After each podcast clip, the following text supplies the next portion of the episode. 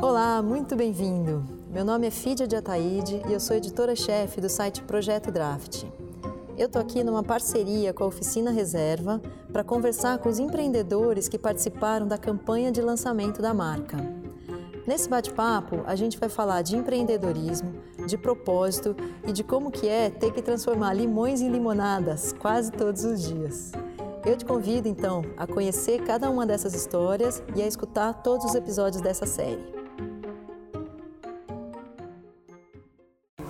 Assim, eu comecei a empreender muito jovem e assim, tive acesso de lições do quanto é difícil empreender no Brasil.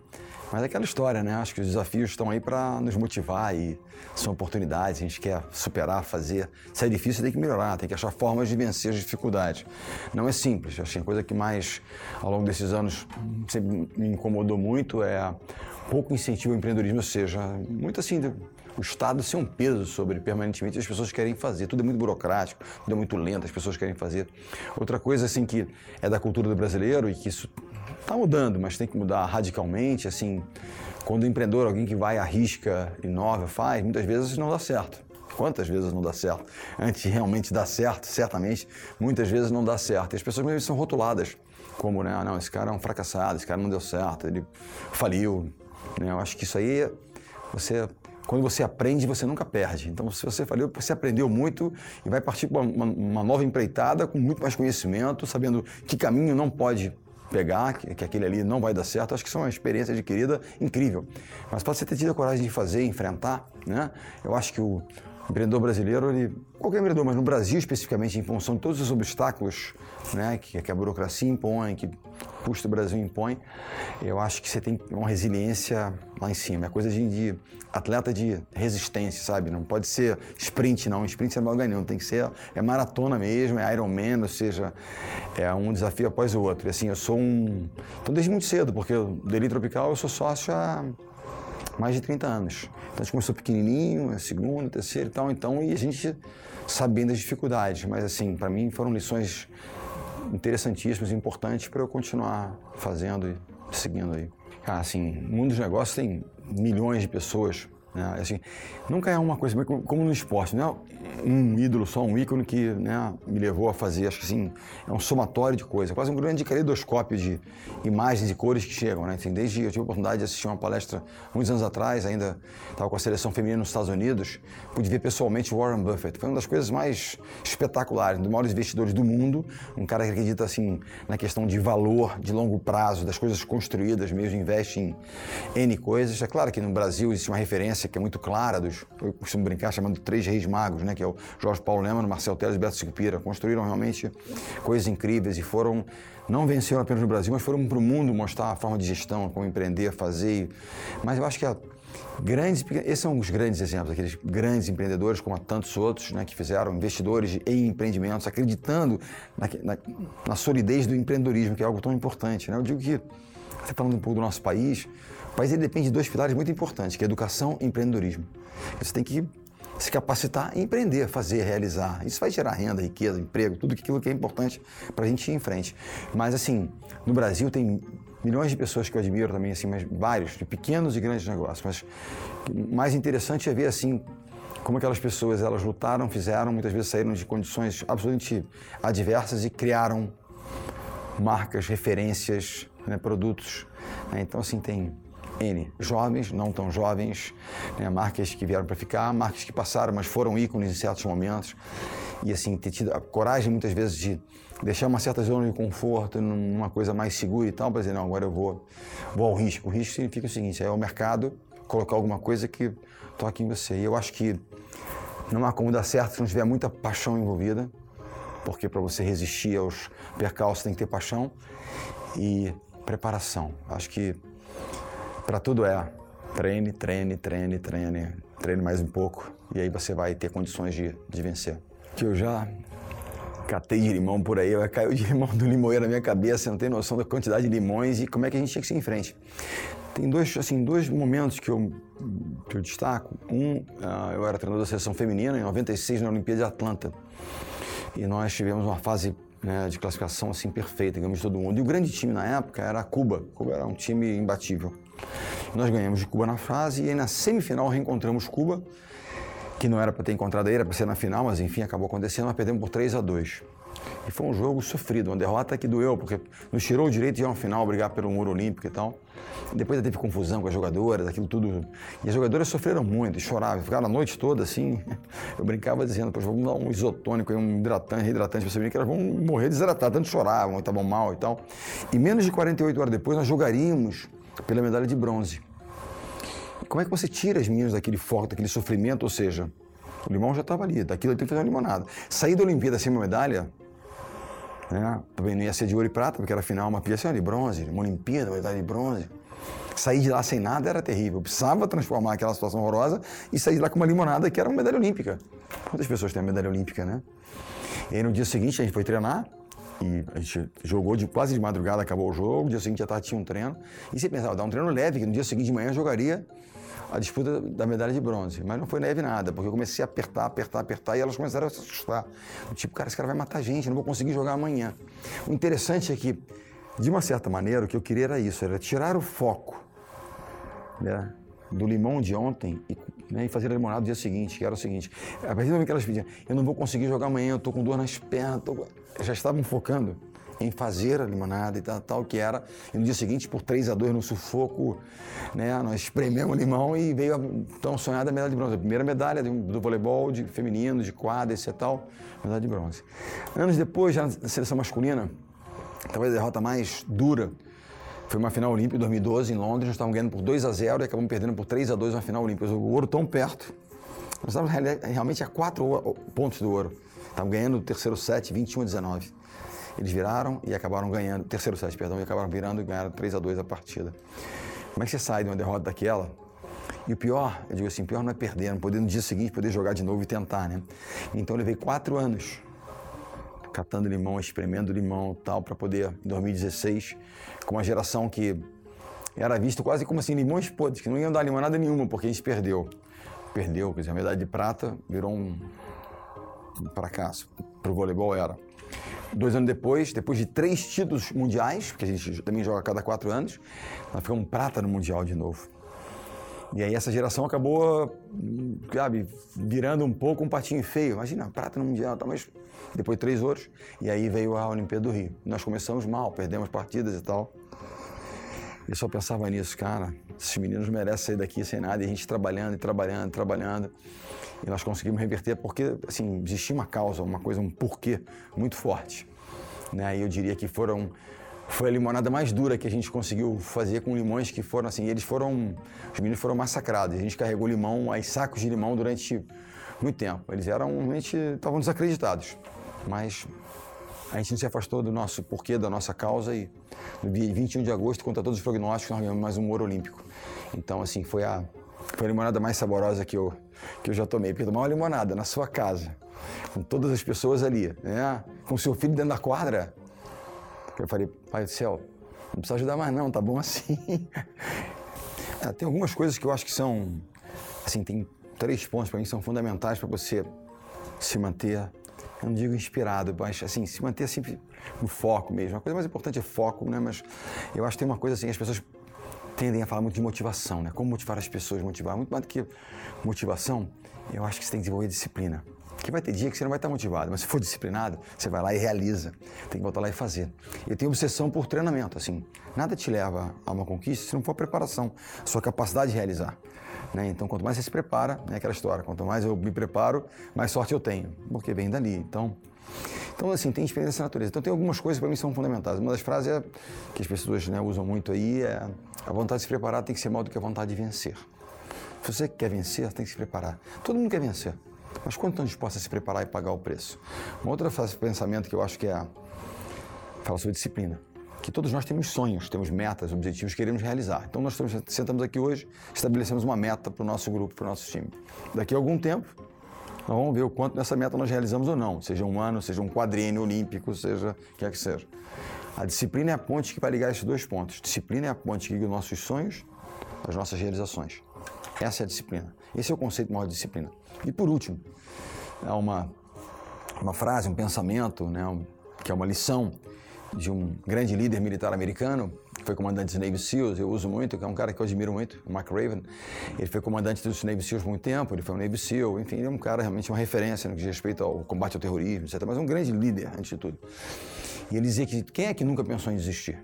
É, como é um empreendedor, aquela dificuldade enorme, o Brasil derretendo, as coisas acontecendo, não pensou, ah, chega, eu vou vender o que eu tenho, eu vou sair fora. Quem nunca pode não ter desistido, mas todos nós em algum momento já pensamos em desistir. E ele diz o seguinte, que a tarefa para se tornar um Navy SEAL, que é a instituição que ele dirigia, né, que ele comandou e que ele foi um Navy SEAL, que é a tropa de elite e tal, tal, para se tornar um Navy SEAL, o processo ele é desumano, tanto teste físico, uh, emocional. Os caras são testados assim ao limite, para quebrar os caras. Se você não aguentar, você não pode ser Navy SEAL. Então ele conta que na turma dele, 150 jovens se alistam, quando ele foi se tornar Navy SEAL, e 30 e poucos concluem. Então, 100, quase 120, 110 pedem para sair, desistem no meio do caminho. E como é que você desiste de tornar um Navy SEAL? Tem um, no pátio central do centramento tem um sino. Você vai lá e toca três vezes o sino, você pediu para sair. Então a, a, lição é essa. Eu penso sempre nisso. As pessoas, quando eu falo, as pessoas às vezes mandam mensagem para mim falando sobre essa lição, quando eu né, transmito, que eu um pouco acredito. Ele diz o seguinte: que nós vamos encontrar sinos na nossa vida, na nossa caminhada. Os sinos vão estar ali né? Puxa, a vida não deu certo aqui, o sino, doido para lá tocar o sino, ele, ele fica te olhando, né? Nós vamos encontrar sino na nossa caminhada. Nunca toque o sino. Se tocar, vai se arrepender. Então, às vezes, assim, eu falo com jovens, com atletas e tal, e o cara resiste numa prova dura e fala, ah, não toquei o sino, ele manda mensagem dizendo isso, entendeu? Então, a brincadeira, que é uma brincadeira muito séria, e nós tivemos muitos momentos, para tocar o sino. E a ideia é essa. Eu acho que o empreendedor brasileiro é um cara que se meio Navy SEAL. Ele lida com as condições mais terríveis. Os que vêm assim são que não tocam o sino, porque todo mundo vai se deparar com o sino em algum momento. Né? Só esperando você tocar. E aí, haja força para não tocar. Eu digo para você, eu li na minha vida muitos livros. Muitos, muitos, muitos. E eu, assim, eu adoro. Eu quero, assim, falar de algumas coisas que têm mais a ver com a minha área, não falar de livros diversos, mas que não tem tanto a ver, porque acho que tem mais, né, as pessoas querem saber um pouco do, minhas, do meu background, assim, da, minha, né? Tem um livro de um cara é, chamado Vince Lombardi. Vince Lombardi foi um dos maiores treinadores do futebol americano né, um dos grandes, primeiro campeão, quando foi criado o Super Bowl, ele foi, ganhou e tal, ele treinava um time chamado Green Bay Packers, ele era um daqueles treinadores generais, um cara né, disciplinador e tal, mas um cara fantástico. Há um livro sobre a trajetória dele chamado When Pride Still Matters, quando o orgulho ainda contava. Então ele falava do orgulho, né, que aquela história, a dor é temporária, o orgulho é para sempre. Então ele fala um pouco disso. É uma trajetória de um cara, assim, até me emociona um pouco, assim, um cara tido um pouco como antiquado, mas ele tem aquela coisa dos valores, da, da, base mesmo. Há uma referência de um atleta dele falando sobre ele, esse é um dos livros, um dos caras que eu, que eu cito. E ele fala o seguinte: na maior parte do tempo, na temporada, assim, nos jogos, tal, a gente odiava o treinador, porque era muito exigente, era muito duro, era muito, ah, quase intransigente. Em alguns momentos, ele era compreensível nós amávamos nosso treinador quando ele era compreensivo. Mas ele dizia, mas a todos os momentos, todos os momentos, a todo instante, nós respeitávamos o nosso treinador porque sabíamos onde ele queria nos levar. Ele era duro, mas era justo tal, e Então, assim, tem valores ali muito importantes. Ah, outro livro bacana também nessa, nessa linha, eu posso até citar o último livro do Mark Raven, que é um livro muito interessante, que é esse livro que ele lançou desse almirante chamado foi traduzido como Arrume a Sua Cama. Porque ele fala, você quer, você quer mudar o mundo, comece arrumando a sua cama, é a primeira lição dele. É muito interessante, são, é um livro simples, mas com lições bacanas. Né? E tem a ver com aquilo que eu acredito, com as lições que o esporte me trouxe. Eu falo de McRae porque eu me identifico muito, não com a competência dele, e nem com o nível de onde ele atuou e onde atuo, mas tem muito a ver com as coisas que eu acredito diariamente. Né? Ah, tem outro livro que eu gosto muito, eu quero me ater um pouco à área do esporte, chamado Legado, que fala dos All Blacks, que é o time de rugby da Nova Zelândia, onde eles falam do conceito de liderança dos All Blacks, de humildade, time, né, sabe, da perseverança e tal. Ah, tem livro bacana, mas tem um que eu acho que eu deveria aconselhar para todo mundo, ainda mais para pessoas bem-sucedidas, que é o ego é o seu inimigo. Ego é o seu maior inimigo. Ego is the enemy. Porque, assim, eu acho que as pessoas quando e aí é uma das grandes armadilhas, né? Quando apenas conquistam um pouco, já começam a achar que são, que fazem, que tal, e muitas vezes grandes times, grandes negócios acabam indo por água abaixo em função dos, dos egos. É, tem uma frase muito legal que é: todo dia quando eu levanto, dou um pisão na minha vaidade, porque eu não tropece nela durante a minha caminhada naquele dia. E se quiserem ler o meu livro, Transformando Suor em Ouro, fique à vontade. São as minhas experiências. Estou escrevendo um segundo livro, que na realidade é um terceiro, que eu também escrevi um outro chamado Cartas a um Jovem Atleta. Mas o terceiro, eu confesso que eu estou meio hum, preguiçoso, indisciplinado na confecção do livro. Tem material já, mas eu preciso trabalhar um pouco mais. Porque eu não quero que seja só voleibol, quero que tenha mais esse tipo de coisa que eu acho que, que é bacana. Mas é uma experiência muito interessante.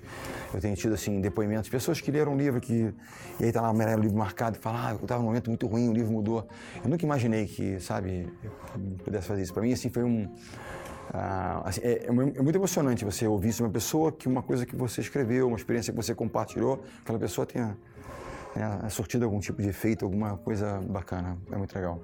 O mundo né, atual, o mundo moderno, as gerações pensam muito nessa questão da cocriação, de um time e de né, estruturas mais horizontais, menos verticalizadas, menos hierárquicas, etc. Tal. Eu diria sempre o seguinte: em qualquer estrutura, lideranças vão surgir e você vai se remeter a elas em algum momento. Não podemos estar aqui em igualdade, mas na dificuldade, se você tem uma capacidade, valores, é, nós vamos olhar para alguém que nos, nos traga alguma luz em algum momento. Há um pensamento de Peter Drucker, que é o pai da administração moderna, que ele diz o seguinte: três coisas acontecem naturalmente em qualquer instituição, seja um negócio, seja um time de esporte, seja uma instituição pública. Três coisas naturalmente acontecem sem ninguém precisar fazer força. Primeiro, confusão. As pessoas não sabem por é que é, porque não, não, não teve muito horizontal. Não, cada um, ok, confusão. Qual é a minha, qual é a minha posição? Né? O que, que eu faço? Mas essa é a minha atribuição? Não. Atrito, porque eu não sabia se começa a gerar um pouco de atrito, e queda de desempenho. Para todo o resto é necessária liderança. Ou seja, para que você evite essas questões. Agora eu digo a você, é, é claro que essa questão da cocriação, né, do time, dessa complementaridade de talentos e tal, isso é fundamental. E eu fui criado num esporte que é fundamentalmente isso. No voleibol, a exceção do saque, Nenhum outro, nenhuma outra ação ela é isolada, ela é sempre compartilhada. Você passa para alguém que levanta, para alguém que ataca a bola que alguém levantou, e aí todo mundo cobra aquele cara para poder ajudar, então o jogo segue. Ele é absolutamente, essencialmente, um trabalho colaborativo, de time. Não vai, não vai ganhar o time que tem os melhores jogadores, mas o time que for mais time, for mais consistente como time. Né? Então acho que eu acredito claramente nisso. Não, eu acho que, claro, grandes talentos, grandes jogadores em qualquer área, tá? São importantes, são muito bem-vindos, mas desde que eles queiram jogar e trabalhar em equipe. Que seus egos não atrapalhem essa construção coletiva que é tão importante. Nós estamos naquele momento que tem um cine enorme na nossa frente. Né? O Brasil vive um momento dessa natureza, o Rio de Janeiro é especial, mas o Brasil como um todo, desesperança, as pessoas pensando realmente em desistir. Uma das questões é, tivemos recentemente eleições no norte do país, né? segundas eleições e tal, e o nível de abstenção de votos nulos e brancos foi gigantesco, 150%. Isso é desistir. Então, é uma frase que a gente usa muito e para mim ela é Perder duro no esporte, ali se prepare, perde faz parte, mas você só não perde quem não joga, você vai perder eventualmente. Perder não é fracassar, desistir é. Então está havendo momentos quase de desistência, por parte de alguns, alguns querendo participar. Eu acho que, mais do que nunca, as pessoas, porque gerações e a minha foi criada com aquela questão da aversão à política. Não, vida, não, política é um ambiente nocivo, um ambiente ruim, né, vai sujar, não entra, não entra. Só que se nós, pessoas do bem de uma forma geral, pessoas competentes, não se envolverem de alguma forma, alguém vai.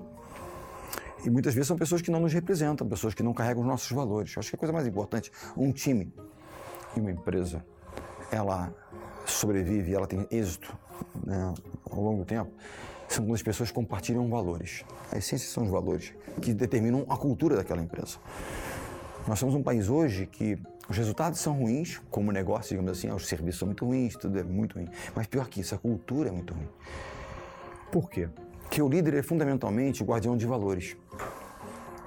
Olha, eu posso negociar em casa, você negocia o horário que a sua filha vai chegar ou tal, mas valores não são negociáveis. Na empresa, no país, valores não se negociam, você negocia outras questões, remuneração, empresa, ok, mas não os valores da empresa, os princípios né, sobre os quais ela foi criada. E o peixe apodrece pela cabeça. O que acontece? As nossas lideranças são lideranças transgressoras que não respeitam os valores, simplesmente abandonaram né, qualquer tipo de valor ético e que liderança tem a ver com isso, né? Ética, moral, tal. Então, essas são questões. Então, eu diria para você o seguinte: eu tenho sim me envolvido, nunca fala vote assim ou vote assado. Que as pessoas tenham responsabilidade. Conheçam exatamente qual é a proposta, qual é o histórico daquela pessoa que eventualmente vem com palavras, mas não demonstra isso no seu histórico, então, portanto, não vamos, vamos tentar não ser iludidos com isso, mas vamos assumir responsabilidade. Votando com consciência, escolhendo pessoas que você realmente acredite e cobrando daquelas pessoas. E votar e desaparecer. Né? E eu acho que todos nós, em uma medida, temos responsabilidade. Então, a minha a missão hoje, junto ao partido que eu, projeto que eu acredito, que eu realmente né, abracei, é de gerar o Brasil falando de valores.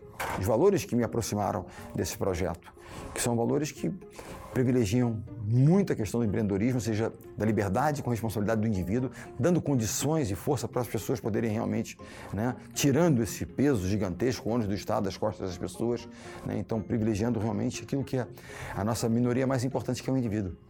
Né? Então eu acredito muito nisso e, enfim, abracei e acho que temos que fazer a nossa parte, porque né, eu tenho dito e repetido isso. É um pensamento que a gente tem visto jovens indo embora, migrando, abandonando o nosso país, o nosso projeto. Que futuro nós teremos se esses jovens todos estão se preparando aí, querem ir para fora, empreender fora? Com um país com tantas oportunidades aqui, realmente está maltratado, está mal guiado, né? Está na hora de mudar isso. É, nós não queremos viver no outro país, nós seremos sempre estrangeiros no outro país. Nós queremos viver no outro Brasil. E para isso, cada um de nós precisa contribuir um pouco. Mais uma vez, é um trabalho de colaboração absoluta. Né? É, se, ou nós nos curamos como um time, ou vamos morrer como indivíduos.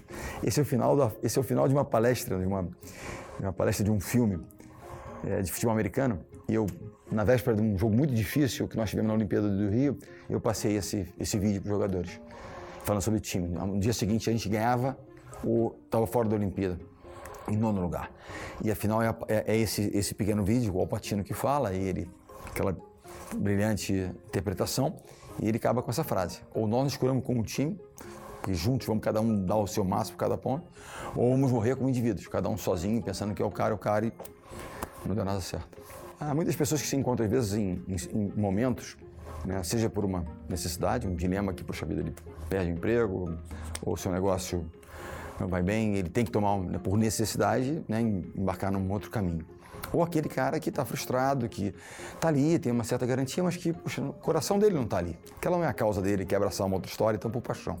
Quando a gente fala de motivação, né, eu digo que os pilares da motivação são esses dois, necessidade e paixão. O que nos move é fundamentalmente isso. Como você colocou os dilemas, está tá movendo, no, no, no, momento da vida dele que ele está movendo, ele está se mexendo, está migrando, ou é por necessidade, ou por vontade própria, de certa maneira, a paixão. O coração dele está né, indicando que ele mude. A minha, a minha, bom, quando é necessidade, o cara vai dar o que for necessário por uma, um novo êxito, assim, o nível de motivação e o que ele está disposto a pagar é muito alto, porque ele precisa daquilo.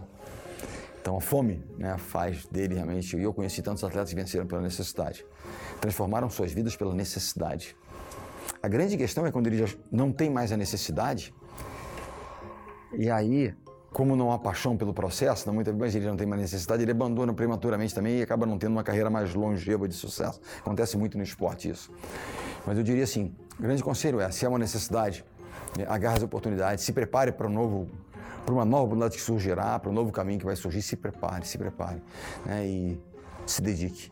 Não vai ser fácil, nunca é fácil. Se fosse fácil, né? não é fácil, mas é, é, acredite, né? É, tenha foco né? e vá em busca daquilo que você realmente acha que tenha condições de fazer.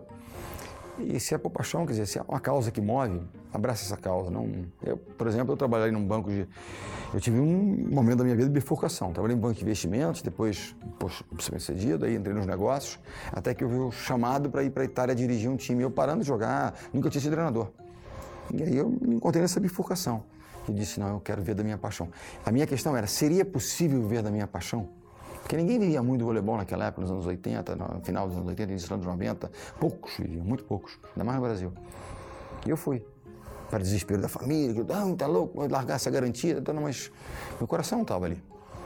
E eu fui. Aí, nos anos 89, 90 praticamente, ou seja, há 28 anos atrás, eu eu deixei né, uma certa segurança de um caminho para ir empreender numa outra, numa outra área.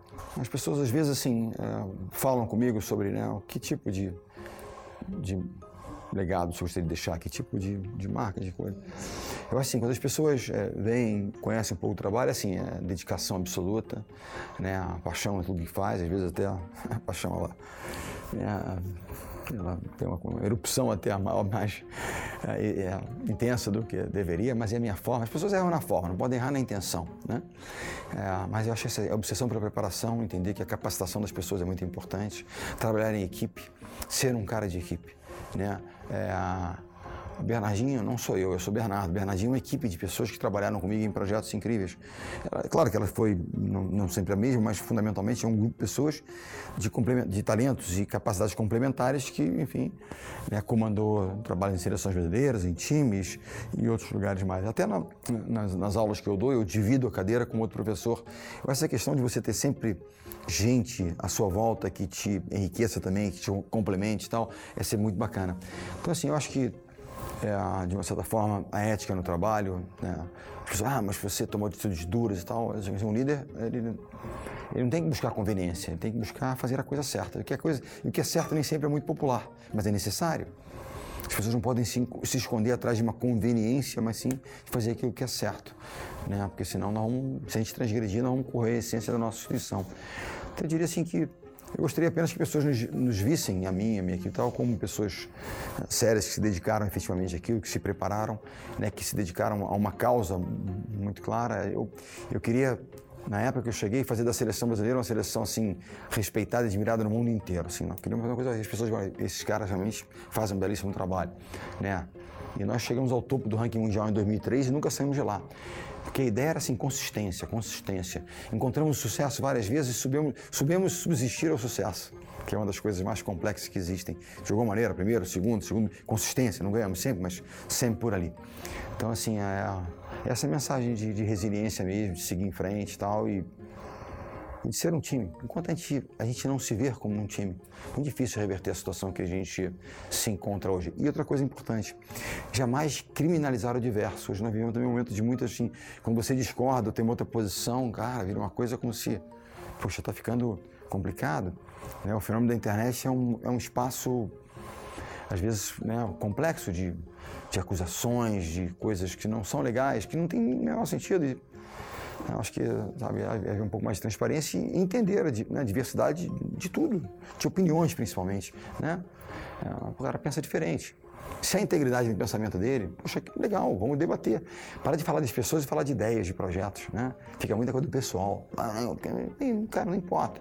É um cara correto, é um cara correto. Ele pensa diferente, pensa... então vamos debater. Pode ser até que eu mude um pouco, meu tom não seja tão esse aqui, seja um pouco diferente, entendeu? Mas, mas ele vê integridade nessa história. Não pode também imaginar que né, não há debate de, de ideias se você não confia nas pessoas.